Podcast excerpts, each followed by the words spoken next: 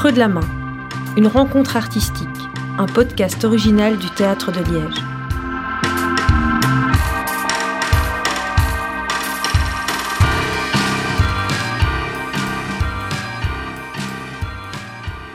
Bonjour, alors aujourd'hui on va vous faire euh, découvrir une proposition que nous avons enregistrée en octobre dernier euh, dans le cadre des Midis de la Poésie. Donc c'est une euh, lecture de la metteur en scène Selma Alaoui. Alors Selma Alaoui, donc après une formation à, l'INSAS à Bruxelles, elle travaille comme autrice, metteur en scène, actrice, adaptatrice de textes. Elle a joué notamment sous la direction d'Anne-Cécile Van Dalem, d'Armel Roussel. Au cinéma, elle a, notamment tourné avec les frères Dardenne. Et alors elle a un travail très particulier de mise en scène qui, et d'écriture qui à la fois explore les thématiques de l'identité, de la vie en société, de manière à la fois poétique et organique. Et ce qui est très chouette, c'est qu'elle est absolument ancrée dans la réalité, dans l'ici maintenant, tout en ayant un, petit décalage dans, ses propositions qui est lié à la, poésie qu'elle propose. Euh, et donc depuis quelques années, son, travail s'articule autour de la question des nouveaux récits et de la résistance. Alors c'est dans ce cadre qu'elle a, a donc créé son dernier spectacle qui s'appelle Science-Fiction, qui a été créé au Varia et qui devait être présenté au Théâtre de Liège, mais, mais vu les circonstances, nous n'avons pas pu le, présenter à notre public. C'est pourquoi nous, vous partageons cet enregistrement aussi euh, maintenant. Euh, donc Selma, j'ai oublié de préciser, est une artiste compagnon du Théâtre de Liège, et donc elle, nous accompagne depuis quelques années, aussi bien dans ses réflexions et dans, sa manière de concevoir euh, le théâtre et, la création. et donc du coup, ce spectacle, donc science-fiction, parle de l'avenir, de la fabulation, et donc euh, est vraiment pétri de, plein de découvertes euh, d'auteurs, notamment euh, femmes, de science-fiction. Et c'est donc ce que nous allons découvrir aujourd'hui. C'est un corpus de textes qu'elle a sélectionné. Donc c'est une lecture d'environ 50 minutes de deux auteurs, Ursula Le Guin et Octavia Butler, qui tiennent vraiment, qui ont une grande importance dans, la perception de, de, la création de Selma Alaoui. Et donc Selma Alaoui va nous faire découvrir euh, des textes de deux auteurs euh, importants à ses yeux, euh, deux auteurs de science-fiction américaine. Alors Ursula Le Guin, donc qui est vraiment la pionnière en, écriture de science-fiction aux États-Unis, qui mêle les thématiques de féminisme, de responsabilité sociale, d'imaginaire. Alors ce que je trouve assez fascinant chez Ursula Le Guin, enfin je dis je, mais en fait c'est assez généralisé, c'est à quel point il y a une intelligence et une densité, une modernité de pensée à travers travers le média de la science-fiction, et donc comment elle joue avec ses codes et comment tout d'un coup elle peut rendre attrayant des, thématiques euh, un peu plus sérieuses euh, de société, de, monde dans lequel on vit. Et donc elle, elle, nous amène un regard très éclairant et très jouant aussi dans son écriture. Alors Ursula Le Guin se définit elle-même comme une archéologue du futur, une sociologue des utopies, et donc elle aura vraiment mené sa carrière d'écrivaine euh, comme, euh, comme euh, une manière de partager euh, vraiment toutes ces passions et tous les tourments de l'histoire et la puissance de l'imagination. C'est vraiment, si vous ne la connaissez pas, une auteure à, découvrir absolument et, qui est à la fois brûlante d'actualité et, brûlante de poésie. C'est-à-dire que jamais on est dans une écriture lourde ou, désagréable à écouter. Donc ça, c'est pour Ursula Le Guin. Alors l'autre auteur que Selva va, va nous faire découvrir, c'est Octavia Butler alors Octavia Butler est une autrice euh, également de science-fiction afro-américaine. Alors son écriture, elle est plutôt pétrie de convictions antiracistes, antisexistes, elle des thématiques euh, liées à la diversité, la manipulation génétique, le métissage, la mutation, etc., etc. Donc des thématiques fortes, mais toujours en mêlant euh, une histoire personnelle et donc du coup on se sent vraiment concerné et elle mêle évidemment les communautés, elle mixte, elle mixte pardon, les, protagonistes. Et euh, donc, c'est un vrai portrait euh, de, la société afro-américaine actuelle. Et donc, Selma Alaoui donc, euh, nous partage 50 minutes de, de lecture d'un corpus qu'elle a elle-même composé de coups de cœur, de textes à la fois qui sont liés à des essais, des poésies, des extraits de textes, qu'elle aura intitulé Danser au bord du monde, la science-fiction au féminin au travers des œuvres de Ursula Le Guin et Octavia Butler. Donc, Danser au bord du monde, c'est un, des titres euh, d'un texte d'Ursula Le Guin et je trouve ça absolument beau déjà et très très prometteur pour euh, la lecture de Selma. Bonne écoute à vous. Bonjour à tout le monde et merci d'être là aujourd'hui. Euh, je vais commencer aujourd'hui par cette question.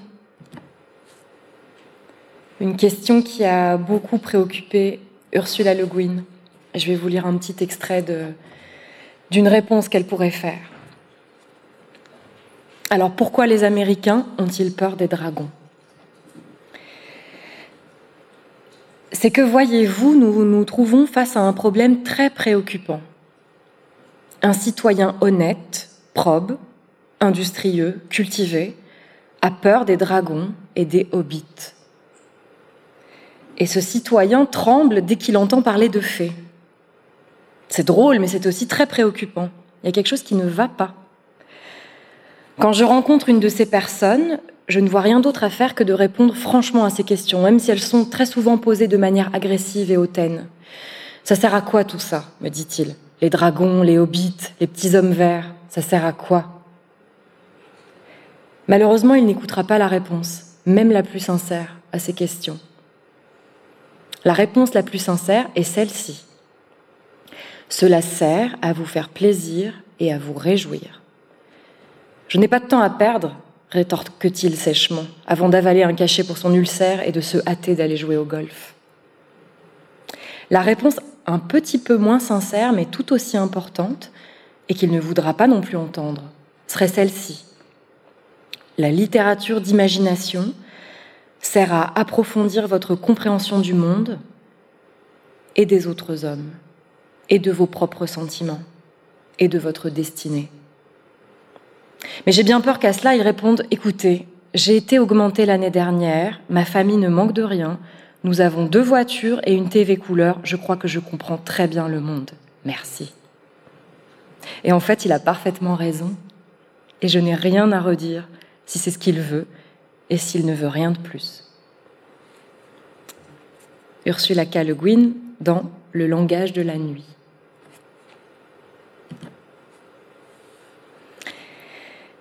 Ursula Le Guin a été l'une des plus importantes autrices de, littérature de l'imaginaire, que ce soit dans ses romans de science-fiction, dans ceux de fantasy. Elle a réussi à lier les recherches en sciences humaines les plus sérieuses à l'univers du merveilleux, de l'irréel et du fantasme. Et finalement, elle a réussi à donner euh, ses lettres de noblesse à des genres qui ne sont pas toujours perçus comme nobles, plutôt le contraire. Et à la fois, elle s'est fait le miroir de, lutte et de grands changements socioculturels des années 60 et 70. Donc son œuvre est, traversée de, euh, féminisme, euh, il y a par exemple aussi une, grande place pour la culture amérindienne et sa destruction. Et cette œuvre que, que certains euh, connaissent bien depuis longtemps et, et puis que d'autres découvrent aujourd'hui, euh, pour moi reste toujours d'une absolue beauté. Et, encore plus aujourd'hui que jamais d'une brûlante actualité. Alors aujourd'hui, on est réunis sur un temps très court, donc euh, par rapport à l'immensité de son œuvre, c'est vraiment un tout tout petit aperçu. Mais j'ai beaucoup de plaisir aujourd'hui à, être avec vous et à partager ça avec vous maintenant. Je vais commencer par lire un,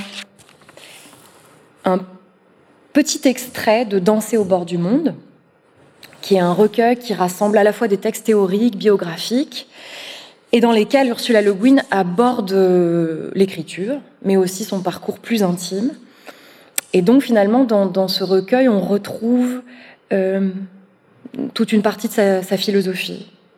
Et on va retrouver ses thèmes entrecroisés, féminisme, la Californie, sa terre, l'ethnologie, la poésie, et puis évidemment quelques vaisseaux spatiaux, bien sûr, et puis l'espace intersidéral. Le texte que je vais lire s'appelle Le fourre-tout de la fiction, une hypothèse.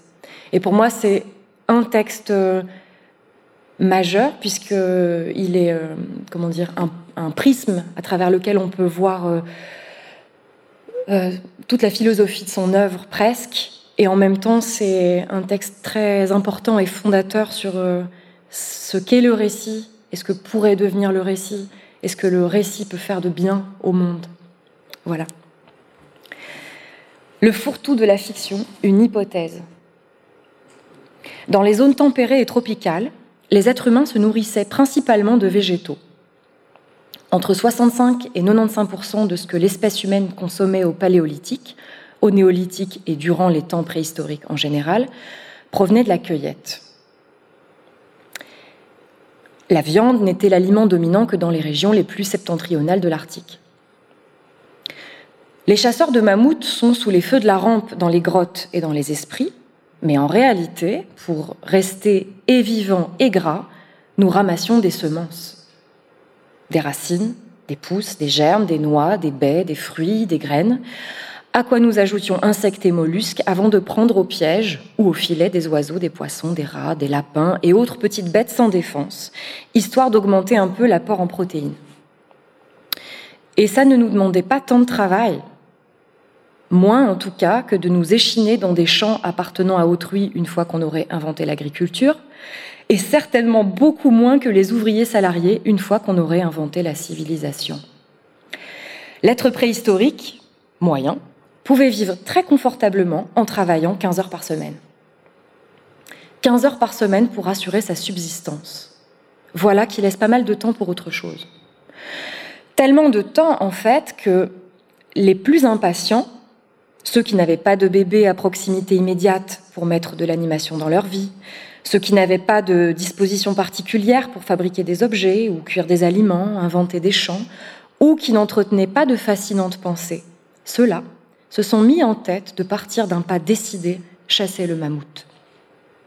Ces habiles chasseurs revenaient en titubant sous le poids de la viande et de l'ivoire, mais ils rapportaient aussi une histoire. Ce qui fit toute la différence, ce ne fut pas la viande, mais le récit.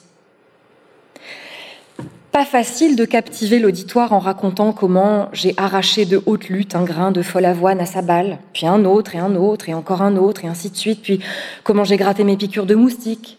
Après quoi, Oul a fait une blague et puis on est tous allés au ruisseau pour boire, observer des tritons et là j'ai trouvé un nouveau champ d'avoine.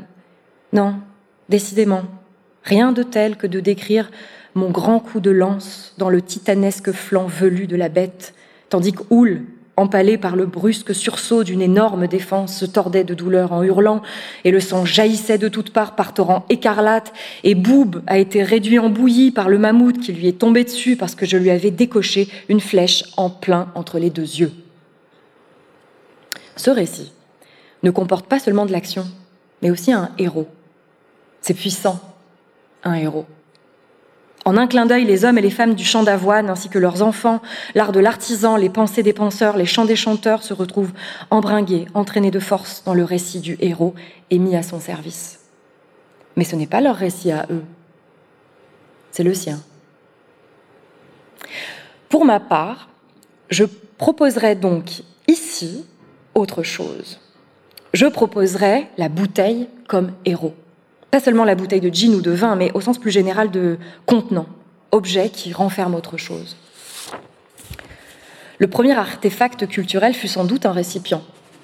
De nombreux théoriciens pensent que les premières inventions culturelles furent un contenant, destiné à conserver le produit de la cueillette, et un genre ou un autre de baudrier ou filet de transport.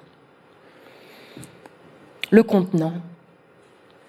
Dans ce cas, me direz-vous, Qu'advient-il du merveilleux objet si gros, si long et si dur, un os, je pense, que l'homme singe abat sur le crâne d'un autre dans ce film célèbre, avant de pousser un grognement d'extase à l'idée d'avoir perpétré le tout premier meurtre digne de ce nom, puis de lancer cet os vers le ciel, où, tourbillonnant, il devient un vaisseau spatial se forçant un chemin dans le cosmos à féconder Je l'ignore. Et d'ailleurs, je m'en moque ce n'est pas cette histoire-là que je raconte. Celle-là, on la connaît. Celle-là, on la connaît tous, nous savons tous qu'il y a à savoir sur tous les gourdins, javelots et cimetières. Tout ce qui assomme, transperce et frappe toutes ces choses longues et dures. En revanche, nous ne savons rien des choses qui servent à en contenir d'autres. Le contenant de la chose contenue, ça, c'est une histoire nouvelle, c'est de l'inédit. Tant que cette civilisation m'a été présentée comme née de l'usage de longs objets durs servant à enfoncer, cogner et tuer, je ne me suis jamais sentie concernée et je n'ai jamais eu envie de l'être. Entre parenthèses, ce que Freud a pris à tort pour un manque de civilisation chez la femme est en fait un manque de loyauté à l'égard de la civilisation. La civilisation dont il parlait, ces théoriciens, était de toute évidence la leur. Ils en étaient propriétaires, elle leur plaisait, c'était eux les humains, au plein sens du terme, des humains qui cognent, enfoncent, s'enfoncent, tuent. Comme je voulais moi aussi être humaine, j'ai cherché la preuve qu'ils disaient vrai. Mais s'il fallait en passer par la nécessité de fabriquer une arme, de la manier pour tuer, il était évident que soit j'étais une humaine extrêmement déficiente, soit je n'étais pas humaine du tout. En effet, m'ont-ils dit alors, ce que vous êtes, c'est une femme. Il est possible que vous ne soyez pas humaine, mais ce qui est sûr, c'est que vous êtes déficiente. Et maintenant, taisez-vous que nous puissions continuer à raconter l'histoire de l'ascension de l'homme, ce héros. Faites donc, dis-je, en me dirigeant vers le champ d'avoine sauvage, avec Ouhou dans son porte-bébé et la petite Oum qui porte le panier. Continuez à raconter comment le mammouth est tombé sur Boob, comment Cain est tombé sur Abel, comment la bombe est tombée sur Nagasaki et le napalm sur les villageois, comment les missiles tomberont sur l'empire du mal, entre autres étapes de l'ascension de l'homme. Mais si c'est être humain que de ranger une chose qu'on désire parce qu'elle est utile, comestible ou belle, de la ranger dans une besace, un panier, un filet qu'on a tissé avec ses propres cheveux ou je ne sais quoi encore, puis de le rapporter au foyer, si c'est être humain que de ressortir plus tard la chose rangée pour la manger, la partager ou l'entreposer pour l'hiver, avant de répéter plus ou moins la même opération le lendemain, si c'est être humain que de faire tout ça, alors je suis, après tout, humaine, pleinement, librement et joyeusement humaine pour la première fois. C'est l'histoire qui fait toute la différence. C'est l'histoire qui m'a caché mon appartenance au genre humain. L'histoire que les chasseurs de mammouths racontaient, pleine de coups portés et de choses enfoncées, pleines de viols et de meurtres à propos du héros. La merveilleuse et toxique histoire, l'histoire qui tue. Malheureusement, nous nous sommes si bien laissés absorber dans l'histoire qui tue que nous risquons de nous achever avec elle. C'est donc avec un certain sentiment d'urgence que je cherche à percer la nature, le thème, les termes de l'autre histoire, celle qui n'a pas encore été racontée, l'histoire de la vie.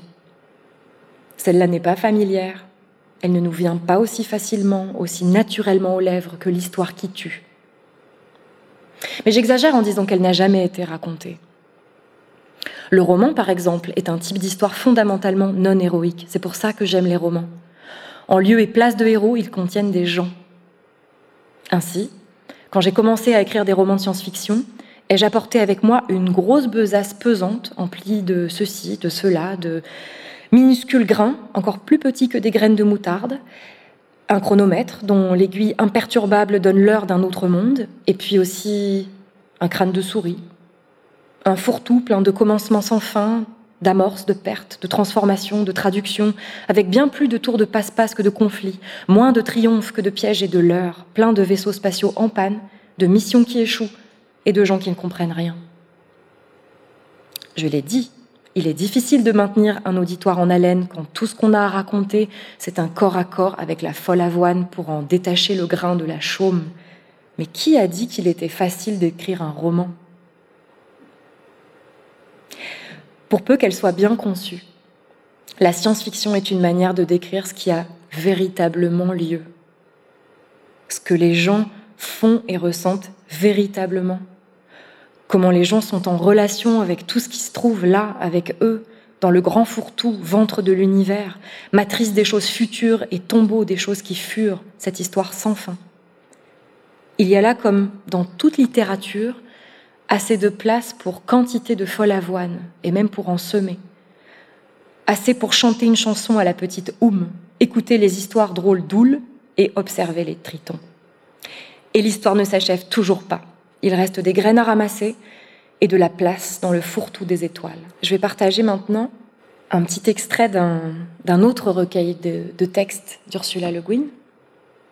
J'ai pas choisi ces romans parce que prendre un morceau au milieu d'un roman me semblait euh, assez difficile et réducteur par rapport à, tout ce qu'elle a engrangé comme monde. Voilà. La vallée de l'éternel retour, c'est un, recueil de textes où il y a des poèmes, des nouvelles, des notes Et dans ce recueil, euh, Le Guin crée une sorte de science-fiction sans technologie. Euh, certains ont appelé ça une archéologie du futur. Et elle va évoquer le futur lointain de la Californie, qui aurait évolué suite à plusieurs catastrophes vers une société agraire, matriarcale et animiste. Poème. L'auteur au matin dans la maison d'en haut de la colline à Sinchan. C'est un poème écrit sous une identité empruntée qui est celle de femme ourson. Ceux qui veulent se battre, qu'ils fument du tabac. Ceux qui veulent s'exalter, qu'ils boivent de l'eau de vie. Ceux qui veulent s'isoler, qu'ils fument du cannabis. Ceux qui veulent deviser, qu'ils boivent du vin. Je ne veux rien de tout ça en ce moment. Tôt le matin, je respire l'air et bois de l'eau, car je veux la clarté et le silence, et une mince ligne de mots sur la page blanche, tracée autour de ma pensée, dans la clarté et le silence. Dans ce recueil, Ursula Le Guin va évoquer euh, les peuplades futures de la Californie. Et en fait, cet ouvrage est agencé comme euh, parfois une, sorte de manuel. C'est le manuel de ces peuplades qui euh, tracent les lignes de leur manière de, vivre et de mourir. Je vais vous en lire trois petits extraits. Trois petits extraits de ce manuel d'existence dont elle nous édicte les règles. Et euh, le premier élément pour bien vivre, c'est bien sûr jouer. Les jouets que fabriquaient les adultes pour les enfants étaient des animaux et des poupées, sculptés ou cousus, des ustensiles et des meubles miniatures, des cubes de bois, des balles en caoutchouc, en vessie de mouton ou en cuir cousu et rembourré. Tous les autres objets avec lesquels les enfants jouaient, ils les fabriquaient eux-mêmes ou les empruntaient à la maison ou à l'atelier. Pour l'essentiel, ils s'inventaient des histoires qui imitaient le travail et les activités des adultes, y compris les chants de trance, la médecine, la mort, la naissance. Il y avait beaucoup de jeux où l'on chantait et dansait, certains assez compliqués et jolis à observer. L'un, nommé Moudoup, le lapin de Garenne, ressemblait assez à la marelle. Les danseurs se suivaient à la queue leu dans un labyrinthe et jetaient et ramassaient des perles ou des coquilles de noix à certains endroits. L'anneau se jouait avec un anneau sculpté en bois léger, toujours au-dessus d'un ruisseau, à deux ou en groupe. Lance-couteau nécessitait beaucoup d'adresse. Un couteau était souvent ce que l'enfant possédait de plus précieux. Le tir à l'arc, les fléchettes, le lancer de bâton étaient bien sûr des éléments de la chasse, mais on y jouait pour le plaisir et pour donner des démonstrations d'adresse pendant les jeux d'été. La plupart des enfants possédaient un petit arc fabriqué à leur intention et apprenaient à confectionner leurs flèches. On jouait beaucoup à cache-cache en été. Ainsi qu'à un jeu similaire qui ressemblait beaucoup à la balle aux prisonniers. Pour libérer les prisonniers, au lieu de taper sur un ballon, on lançait un long pieu en bambou et à l'endroit où il tombait se trouvait la nouvelle base. Les jeux étaient plutôt violents, mais une attitude agressive y mettait fin une fois pour toutes. L'excellence se jugeait à la rapidité, l'adresse et l'esprit de collaboration pour arriver au bout de la coopération. Le jeu était une métaphore de la société, pas de la guerre. Il y avait aussi des carrés en bois portant des lettres, à peu près de la taille de domino, certains superbement taillés et décorés, qui servaient à une série de jeux dont le but consistait à fabriquer des mots, ou dans les versions les plus difficiles, à construire des phrases. Ces jeux duraient des heures, des jours parfois. Le but du jeu pouvait être de composer un poème, il arrivait aussi que les joueurs s'engagent dans un concours d'insultes et de ripostes. La rivalité et l'agressivité étaient ainsi canalisées en expressions verbales, acceptables pourvu qu'elles soient maîtrisées et admirées, pourvu qu'elles soient pleines d'esprit. Manuel pour mourir, comment mourir dans la vallée? Les obsèques se déroulaient dans la vaste zone de collines et de forêts sauvages, à proximité de chaque bourg. Aucune limite n'était fixée, et une famille pouvait placer une nouvelle tombe où bon lui semblait. L'étendue du cimetière était marquée par la plantation de pommiers, manzanita, marronniers d'Amérique, azalées sauvages, digital pourpré et coquelicots de Californie. Les tombes ne se signalaient jamais par des pierres plantées dans le sol, mais parfois par une petite statuette sculptée dans du bois de séquoia ou de cèdre. La plupart des cimetières ressemblaient à des champs de pommiers, mais plus étirés et plus irréguliers encore que les vergers habituels de la vallée. La cérémonie de la mort était appelée partir à l'ouest vers le soleil levant.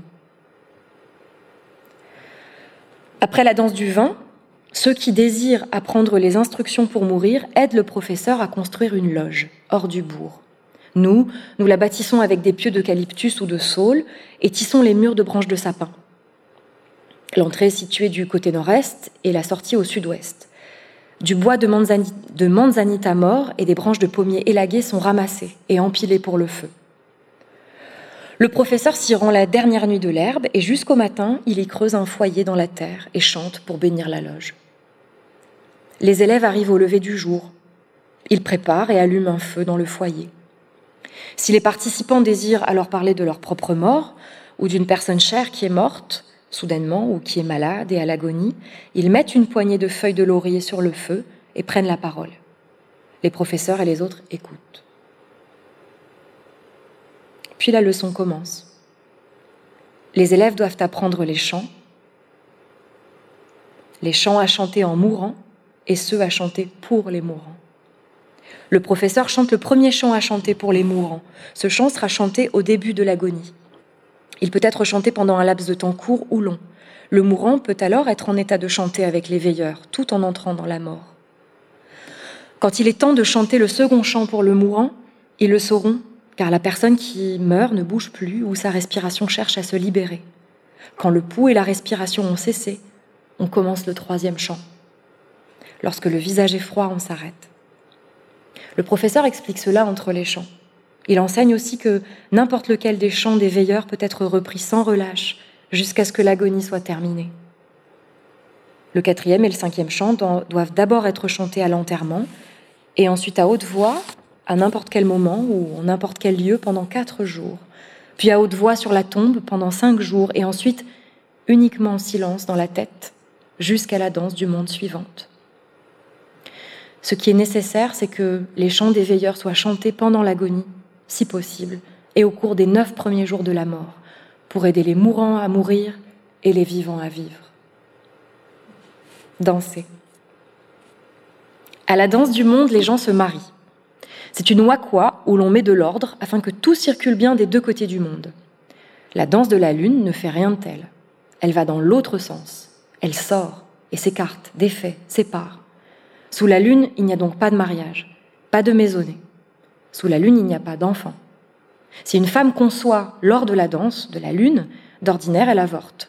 Si elle garde l'enfant, elle le fait de son plein gré parce que elle désirait un enfant sans père, un enfant de la lune. Les enfants n'aiment pas la danse de la lune. Dans la danse de la lune, il n'y a rien pour les enfants. Tout est à l'envers. C'est un renversement.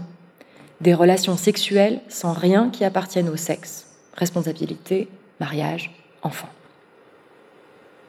Donc, quand le soleil a disparu derrière la crête, les femmes et les hommes commencent à quitter leur maison et à envahir le lieu commun. Les musiciens en émergent, empruntent le sentier qui mène à la charnière du bourg et chantent. Puis ils longent le sentier qui débouche sur le lieu commun en chantant et battant du, du tambour sans arrêt.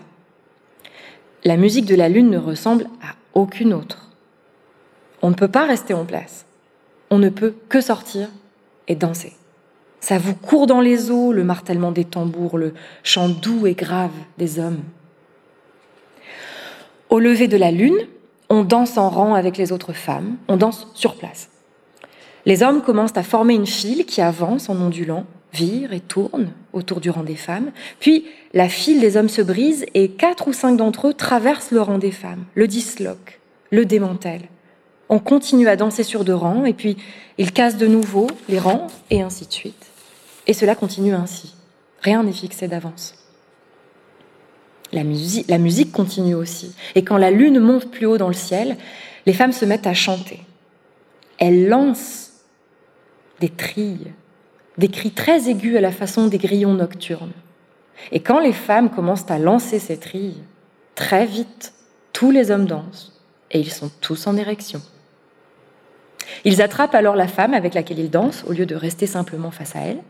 Ils vous prennent les mains ou les épaules et puis ils dénouent vos vêtements Si vous ne voulez pas que l'on piétine vos habits toute la nuit, vous ne portez pas grand-chose. Parce qu'au moment où l'on vous ôte vos vêtements, ils restent là, en place, la nuit. Et puis, quelques couples se mettent à faire l'amour, le plus souvent debout et avec ceux qui sont auprès d'eux. Et avec ceux qui sont auprès d'eux, ils lancent le chant du coyote. On l'appelle ainsi parce qu'on dirait un peu des coyotes, j'imagine. Mais c'est plutôt un genre de musique composé de sons que les êtres humains euh, émettent quand ils font l'amour.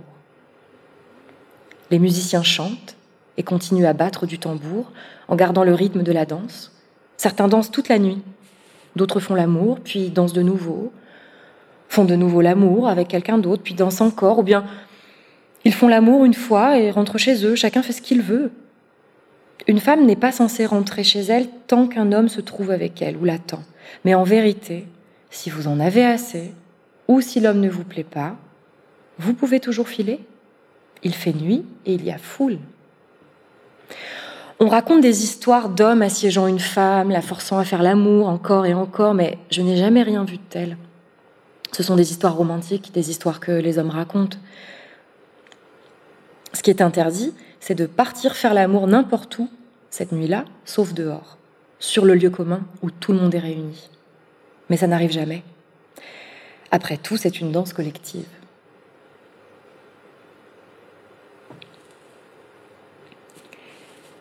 J'aimerais bien vous lire maintenant un, nouvel extrait de,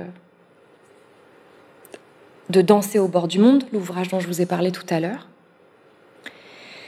Et c'est un, un très beau texte qui s'appelle La vieille dame et l'espace et qui, qui parle de la féminité, de la vieillesse, mais de la renaissance aussi, et d'une certaine façon de, du cosmos. La vieille dame et l'espace.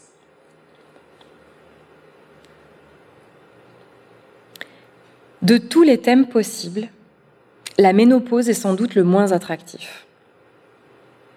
Le fait est intéressant en soi, car c'est l'un des derniers sujets sur lequel persiste un semblant d'interdit.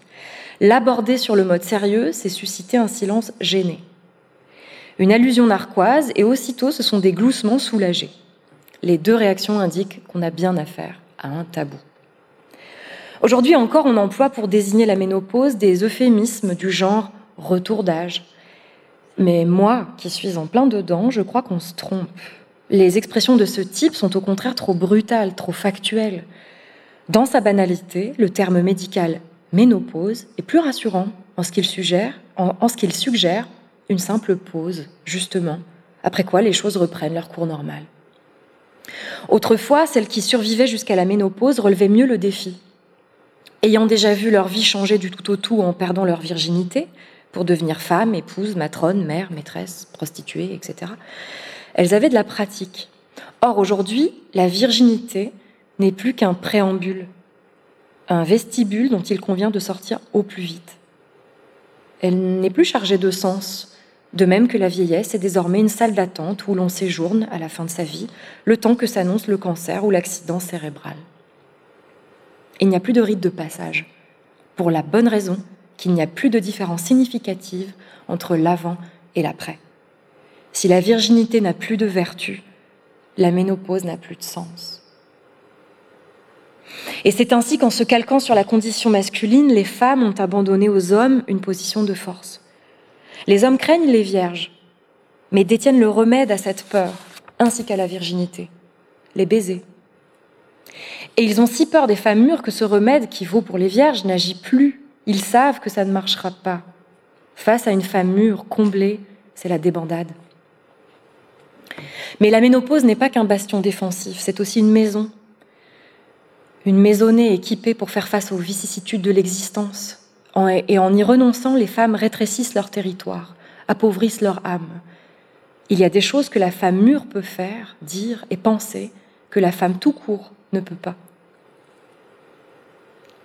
La vieillesse n'est pas la virginité, mais un troisième état, très nouveau. Une femme disposée à effectuer ce changement doit devenir enfin enceinte d'elle-même, se porter elle-même, porter sa troisième incarnation, sa vieillesse. Comme l'accouchement, ce deuxième changement nécessite un travail, et elle doit l'accomplir seule. Rares en effet sont ceux qui l'aideront lors de cette naissance-là.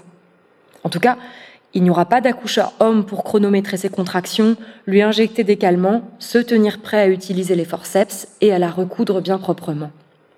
Cette grossesse-là est un travail long et pénible. Il n'en existe qu'un de pire, c'est le tout dernier, celui que les hommes aussi doivent accomplir dans la douleur. Il se peut qu'on ait moins de mal à mourir quand on a donné la vie à soi-même ou à d'autres, ne serait-ce qu'une fois. Voilà un argument en faveur du voyage inconfortable et un peu honteux vers le statut de femme mûre. Quoi qu'il en soit, quand on bénéficie de ce rite de passage intégré, il est dommage de l'éviter, de le fuir, de faire comme si rien n'avait changé. Cela revient à fuir sa propre féminité, à feindre d'être comme un homme.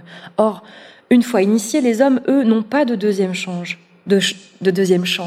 Ils ne changent plus jamais. Dommage pour eux, mais nous si. Alors pourquoi emprunter à plus pauvre que soi? Imaginons que se pose sur Terre un vaisseau spatial avec à son bord de bienveillants habitants de la quatrième planète d'Altaïr, et que le commandant de bord déclare Nous avons de la place pour un passager. Voulez-vous nous confier, s'il vous plaît, un seul être humain afin que nous conversions à loisir durant notre long voyage de retour et, apprenions de cet individu représentatif de votre espèce tout ce qu'il y a à en savoir? La plupart des gens recommanderaient un jeune homme courageux et méritant, brillant, instruit et en excellente forme physique. Il y aurait sans doute des centaines, voire des milliers de candidats sur le modèle de ce jeune homme, tous parfaitement dignes de leur mission. Mais moi, je ne ferai pas mon choix parmi eux. Et je ne retiendrai pas non plus les jeunes femmes qui se présenteraient. Non, moi, j'irai au grand magasin du coin ou au marché du village et je choisirai une vieille dame, en tout cas plus de 60 ans. Elle n'aurait les cheveux ni roux, ni blonds, ni d'un noir lustré. Son teint n'aurait pas la fraîcheur de la rosée. Elle ne détiendrait pas le secret de l'éternelle jeunesse. Elle a travaillé dur toute sa vie à assurer toutes sortes de tâches subalternes, faire la cuisine et le ménage, élever des enfants, vendre des bibelots qui décorent ou font plaisir. Elle a été vierge il y a longtemps, puis sexuellement puissante et fertile, après quoi elle est passée par la ménopause. Elle a donné la vie et affronté la mort plusieurs fois, en même temps. À présent, cette mort, naissance, ultime, lui paraît chaque jour un peu plus proche, plus précise. Elle n'a pas fait d'études à la hauteur de ses capacités, et c'est un scandaleux gâchis, un crime contre l'humanité. Mais un crime aussi banal ne doit ni ne peut être dissimulé aux visiteurs d'Altaïr. Le problème, c'est qu'elle n'aura pas très envie de se porter volontaire. Qu'est-ce qu'une vieille comme moi irait faire sur Altaïr dirait-elle. Envoyez-y donc un de vos scientifiques. Il saura parler aux petits hommes verts, lui, ou un chaman, on aura du mal à lui expliquer que si elle a été choisie, c'est justement parce que seul peut représenter fidèlement l'humanité un être ayant ressenti, accepté et mis en acte la totalité de l'expérience humaine, dont la principale caractéristique est le changement. Moi demandera-t-elle, avec un soupçon de malice. Mais je n'ai jamais rien fait. Mais ça ne prendra pas. Elle ne l'avouerait pour rien au monde mais elle sait fort bien que les scientifiques et les chamans n'ont pas fait ce qu'elle a fait. Allez hop, mamie, c'est toi qui monteras dans le vaisseau spatial. J'aimerais vous parler maintenant de partager avec vous quelques extraits de quelques mots d'Octavia Butler. Et on a vraiment peu de temps et en même temps, je ne voulais pas sacrifier euh, euh, ce partage parce que pour moi, c'est non seulement une romancière, mais une femme euh, extraordinaire, une inspiratrice, et qui doit être euh, euh, dite, lue et relue et, re-relue jusqu'à la fin des temps, j'espère. Voilà. Octavia Butler n'est pas de la même génération que Ursula Le Guin. Elle avait une vingtaine d'années de moins. Et elle aussi, elle a abordé bon nombre de genres de, la littérature de l'imaginaire, que ce soit la dystopie, la science-fiction, ou parfois même la littérature de vampires. Et euh, elle a toujours réussi à mêler ces genres qu'on dit euh, peu noble ou impur avec les grands mythes narratifs américains. Et c'est à la fois une, littérature extrêmement dure et en même temps pleine de douceur et d'amour, très subversive aussi. Euh, et ce qui est au cœur de ces romans, ce sont des personnages tout à fait complexes, profondément humains, qui, euh, qui euh, à travers leurs, expériences, servent à, dénoncer une forme de, de racisme, d'inégalité sociale qui ravageait l'Amérique et qui la ravage toujours. Voilà. Et euh, en fait, au cœur de ces livres, il y a toujours l'idée que une société nouvelle peut naître.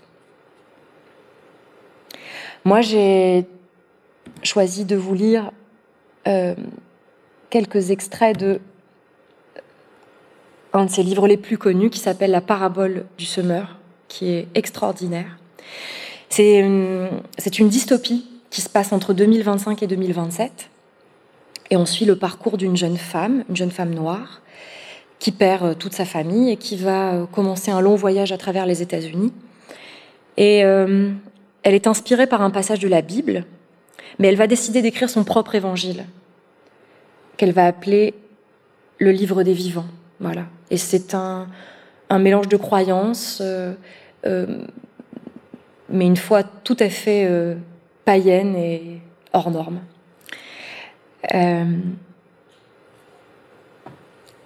Je commence. Ce livre prend la forme d'un journal. Jeudi 4 février 2025. Je n'aime pas s'attirer sur des bêtes, mais papa insiste pour que nous nous entraînions sur des cibles mouvantes. Il dit que si on doit se défendre un jour, on ne pourra pas dire à celui ou à ceux qui nous attaquent d'arrêter de bouger pour qu'on puisse les viser. Et puis dans mon cas, il a voulu savoir ce que ça me ferait de tirer sur un être vivant pour voir si ça déclencherait une crise d'empathie. J'ai donc tué des petites bêtes. Ma seule consolation, c'est de me dire qu'ils sont aussi nuisibles que les oiseaux. Nous comptons beaucoup sur nos jardins potagers et ces bestioles les ravageraient si les oiseaux massacrent figuiers, pruniers et mûriers et bouffent nos graines avant même qu'elles aient donné la moindre pousse. Mais je les aime bien, les oiseaux. Je les envie de voler. Mais ce n'est pas parce que je peux tirer sur un oiseau ou un rat sans m'évanouir que je vais pouvoir descendre de sang-froid les pilleurs. Je me demande si je pourrais seulement presser la détente. Et si je le pouvais, que se passerait-il?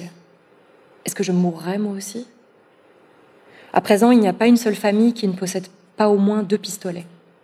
Tous les enfants apprennent à démonter et à remonter une arme à feu. Après ça, quand ils ont 15 ans, les adultes commencent à les emmener dans les collines pour tirer. C'est une espèce de rite d'initiation. Samedi 26 avril 2025. Ainsi, cette croyance mienne que Dieu est changement s'appellera semence de la terre. Ça fait un moment que je lui cherche un nom, mais jusqu'à ce jour, je n'y étais pas parvenue. Aujourd'hui, donc, j'ai trouvé le nom. Je l'ai trouvé tandis que je semais des graines dans le jardin et que je pensais à la manière qu'on les plante de s'ensemencer elles-mêmes sur de vastes territoires, pollen et graines emportés par le vent, véhiculés, par les insectes et les animaux, charriés par l'eau des rivières. Les graines, elles n'ont aucune capacité de déplacement et pourtant elles voyagent, parcourent des distances considérables. Des milliers d'îles et d'atolls surgis de la mer sont aujourd'hui couverts de végétation sans que l'homme y ait jamais planté une seule graine. Semence de la terre. Je suis semence de la terre. Tout le monde peut l'être. Un jour, je crois profondément que nous serons nombreux et nous disperserons notre propre semence bien au-delà du lieu où nous reposerons éternellement. Je n'ai jamais eu l'impression que j'inventais tout cela, ma croyance, son nom, tout ce qui s'y rapporte. En vérité, j'ai toujours eu le sentiment que ce n'était rien d'autre que la réalité, une découverte plutôt que de l'invention, une exploration plutôt qu'une création. J'aime croire que tout ça est surnaturel. Tout le reste de Semences de la Terre est explication. Ainsi, que vous soyez un être humain, un insecte, un microbe ou une pierre, ces vers expriment une vérité profonde. Tout ce que tu touches, tu le changes. Tout ce que tu changes, te change. La seule vérité permanente est le changement. Dieu est changement. J'ai écrit un tas de trucs sans valeur dans ces carnets et une fois que j'aurai séparé le bon grain de livret, j'aurai quelque chose de valable à faire lire. Je me servirai de ces écrits pour les arracher à un passé en décomposition et peut-être nous encourager à nous sauver nous-mêmes et à bâtir un avenir qui aura un sens. Samedi 7 juin 2025. J'ai fini par le faire, mon pactage de survie. J'ai dû fouiller dans le garage et le grenier. J'ai ainsi trouvé une hachette et deux petites casseroles en aluminium. Mon pactage comprend une gourde, des allumettes, des vêtements et une paire de chaussures, au cas où je devrais fuir en pleine nuit sans avoir le temps de m'habiller et me chausser, un peigne, du savon, une brosse à dents, un tube de dentifrice, des tampons, du papier hygiénique, une boîte de pansements, des épingles à nourrice, des aiguilles et du fil à coudre, de l'alcool à 90 degrés, de l'aspirine, deux cuillères et deux fourchettes, un ouvre-boîte, mon couteau, quelques, quelques paquets de farine de gland, des fruits secs, du lait en poudre, un peu de sucre et de sel, des graines. Mon journal, mon cahier, semences de la terre. J'ai rangé tout ça dans une tête d'oreiller que j'ai doublée d'une autre pour la solidité. J'ai enroulé le tout dans une couverture que j'ai nouée avec une partie de la corde, facile à saisir en cas de fuite précipitée. Évidemment, il me manque l'essentiel, une arme. Je n'en ai pas, et papa ne me laissera jamais en garder une dans ma chambre. Dans mon cahier Semences de la Terre, j'ai écrit Un arbre ne peut pousser à l'ombre de ses parents. Samedi 19 juillet 2025. Demain, j'aurai 16 ans. Seulement 16. Je me sens plus âgée que ça. Je voudrais l'être. J'ai besoin de l'être. Ce n'est pas une époque pour une enfant. Le temps va moins vite que la mort. Dimanche 20 juillet 2025. Voici le cadeau d'anniversaire qui m'est venu à l'esprit ce matin au réveil. Juste ces deux vers. La destinée de semence de la terre est de prendre racine parmi les étoiles. Samedi 17 juin 2026. Nous tombons en ruine. La communauté, les familles, les individus. Nous sommes une corde qui se rompt brin après brin. Il y a eu un autre vol la nuit dernière, avec une issue tragique. De plus en plus souvent, les gens franchissent notre mur pour nous prendre ce que nous avons ou ce qu'ils nous soupçonnent d'avoir. Cette intrusion dans les maisons et les jardins en moins de deux mois. Dimanche 18 juillet 2026. Nous sommes la vie qui grandit, la vie qui se prépare à se séparer du monde parental. Nous sommes la vie qui se prépare à prendre racine dans un nouveau terreau, la vie qui accomplit son but, sa promesse, sa destinée. Semence de la terre, le livre des vivants. Vendredi 6 août 2026. La nuit dernière, je scrutais l'obscurité, le pistolet sur mes genoux, quand à une centaine de mètres, j'ai repéré des silhouettes sombres contre le sable pâle. Des chiens, trois. Ils avançaient lentement dans notre direction en flairant le sol. Beaucoup de gens dorment sans établir des tours de garde et il est facile aux chiens d'emporter un sac de nourriture. Soudain, je les ai vus, qui s'arrêtaient au campement de nos voisins. J'ai pensé au bébé et je me suis levée d'un bond. Au même moment, le bébé s'est mis à crier. Alors j'ai couru vers le couple que les chiens attaquaient. La femme hurlait et frappait à main nue sur l'une des bêtes qui tentait de, se saisir du bébé. L'homme en faisait autant de son côté, avec un autre chien.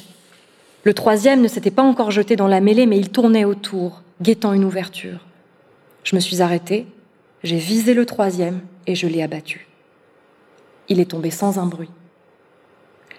J'ai fléchi sur mes jambes et je suis tombée à genoux, le souffle coupé, comme si on m'avait frappé à la poitrine. J'ai été surprise par la violence du choc et la dureté du sable. Et puis j'ai senti que le chien sur lequel j'avais tiré était mort. Il ne bougeait plus, et ma douleur, ma douleur intérieure commençait à diminuer.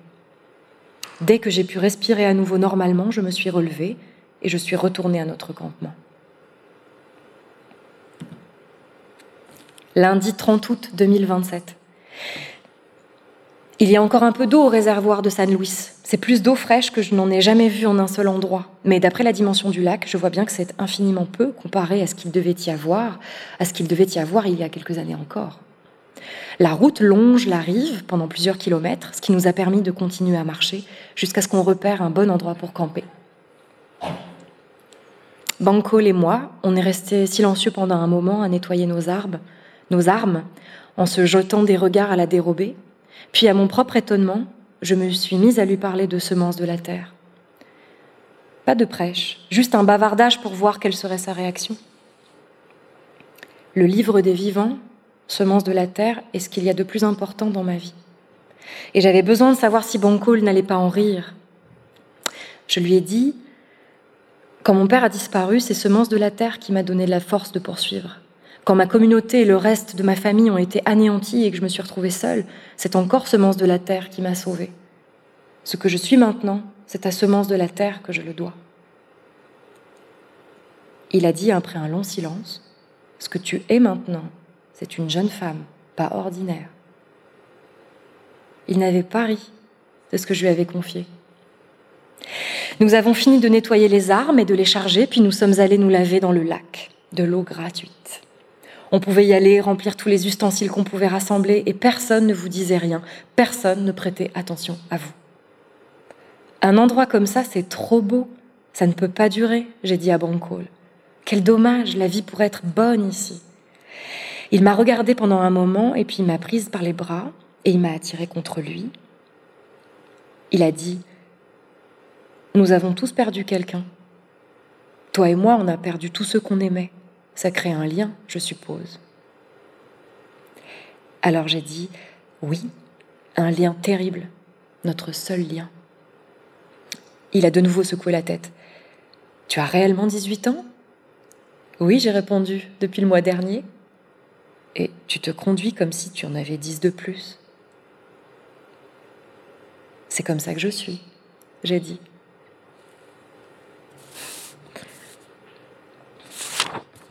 Mardi 31 août 2027.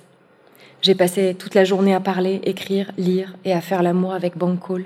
Quel bonheur de ne pas avoir à se lever, à boucler son sac, à se remettre en marche. Nous étions tous couchés au soleil, à reposer nos muscles douloureux, à manger, à ne rien faire. Juste avant que la nuit tombe, une, fusillade a éclaté du côté de la route. Nous avons cessé nos bavardages et nous nous sommes aplatis sur le sol, car les balles sifflaient. Le bruit des armes là-bas sur la route contrastait avec la paix du sous-bois. Rien ne bougeait, si ce n'est le feuillage qu'une légère brise faisait bruire. Et nous étions là, couchés dans les herbes, pendant que plus loin des gens s'entretuaient. Nous pouvions entendre des gens crier, jurer, courir. Toujours la même histoire, cruelle, stupide. J'ai quand même réussi à m'endormir. Je n'éprouve plus ni peur, ni colère. Plus maintenant l'accoutumance. Je me suis dit que si ces salauds voulaient me tuer, ils le feraient, que je sois éveillée ou endormie. Alors j'ai préféré dormir. Jeudi 9 septembre 2027. Tes maîtres sont tout autour de toi. Tout ce que tu perçois, tout ce que tu éprouves, tout ce qui t'est donné, tout ce qui t'est dérobé, tout ce que tu aimes ou détestes, tout ce dont tu as besoin ou peur, tout cela t'apprendra, si tu veux apprendre. Apprendre ou mourir. Semence de la terre, le livre des vivants.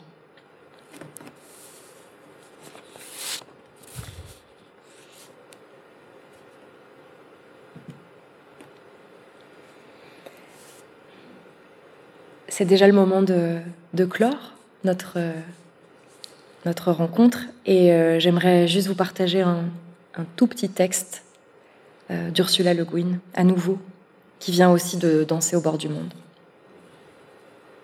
Ça s'appelle Faire des mondes.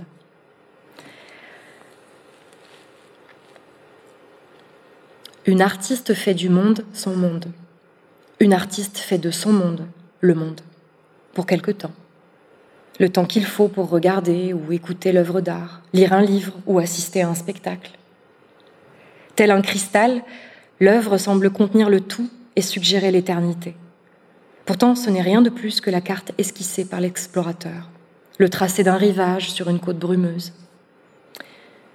Fabriquer une chose, c'est l'inventer, la découvrir, la dévoiler, tel Michel-Ange taillant son bloc de marbre afin de révéler la statue cachée à l'intérieur. Mais on envisage moins souvent la proposition inverse, à savoir découvrir quelque chose, c'est le fabriquer. On dit qu'Alexandre le Grand pleura, quelque part en Inde, je crois, parce qu'il n'y avait plus de, nouveaux, de nouveaux mondes à conquérir. Quel idiot Rester là à pleurnicher alors qu'il est à mi-chemin de la Chine. Un conquérant. Les conquérants, toujours à se ruer vers de nouveaux mondes, se retrouvent tout aussi vite sans monde à conquérir. Conquérir n'est pas découvrir, ce n'est pas non plus créer. Quant à notre civilisation occidentale, qui a conquise ce qu'on appelle le nouveau monde et voit le règne de la nature comme un ennemi à vaincre, voyez où nous en sommes. Nous allons bientôt manquer de tout. Que nos ancêtres soient venus en Amérique pour chercher de l'or ou trouver la liberté, ou alors comme esclaves, c'est nous qui en sommes les conquérants, nous qui vivons ici à présent, nous les possédants dans ce nouveau monde. Nous sommes les habitants d'un monde perdu, complètement perdu. Même les noms ont été perdus. Les peuples qui ont vécu ici même sur ces collines pendant des dizaines de milliers d'années n'ont guère laissé de traces dans notre souvenir. Il s'est écoulé plus d'un demi-siècle depuis la dissolution des missions. Ce laps de temps a suffi pour effacer jusqu'au souvenir des traditions de nos ancêtres, à l'exception de rares fragments. Voici un de ces fragments. C'est une chanson. On l'a chantée ici, sous les chênes verts, à l'époque. Il n'y avait pas encore de folle avoine, rien que des graminées en touffe, la variété qu'on ne trouve qu'en Californie. On chantait donc Je te vois en rêve, je te vois en rêve qui saute, lapin, lièvre, écaille. Et puis, un seul vers, un vers d'une chanson à danser qui disait Danser sur le rebord du monde. C'est à partir d'un passé qu'on construit un avenir. Voilà tout ce que je savais. Alors j'ai puisé ce que j'ai pu dans les traditions de mes propres ancêtres, issus de la culture européenne. J'ai appris, comme nous tous, à voler une idée en Chine, à voler un dieu en Inde, afin d'assembler un monde du mieux que je pouvais. Mais un mystère demeure l'endroit où je suis né, où j'ai grandi, que j'aime plus que tout autre au monde, mon monde à moi, ma Californie, reste à créer. Pour fabriquer un nouveau monde, il faut partir d'un monde qui existe. Aucun doute là-dessus. Pour en découvrir un, peut-être faut-il en avoir perdu un, ou être soi-même perdu. La danse du renouveau, celle qui a créé le monde, a toujours été dansée ici, au bord à la limite. Merci.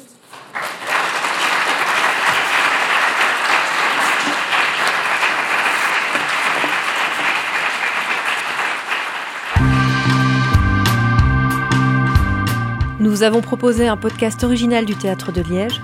Retrouvez-les sur les plateformes dédiées et sur nos différents réseaux. À très bientôt!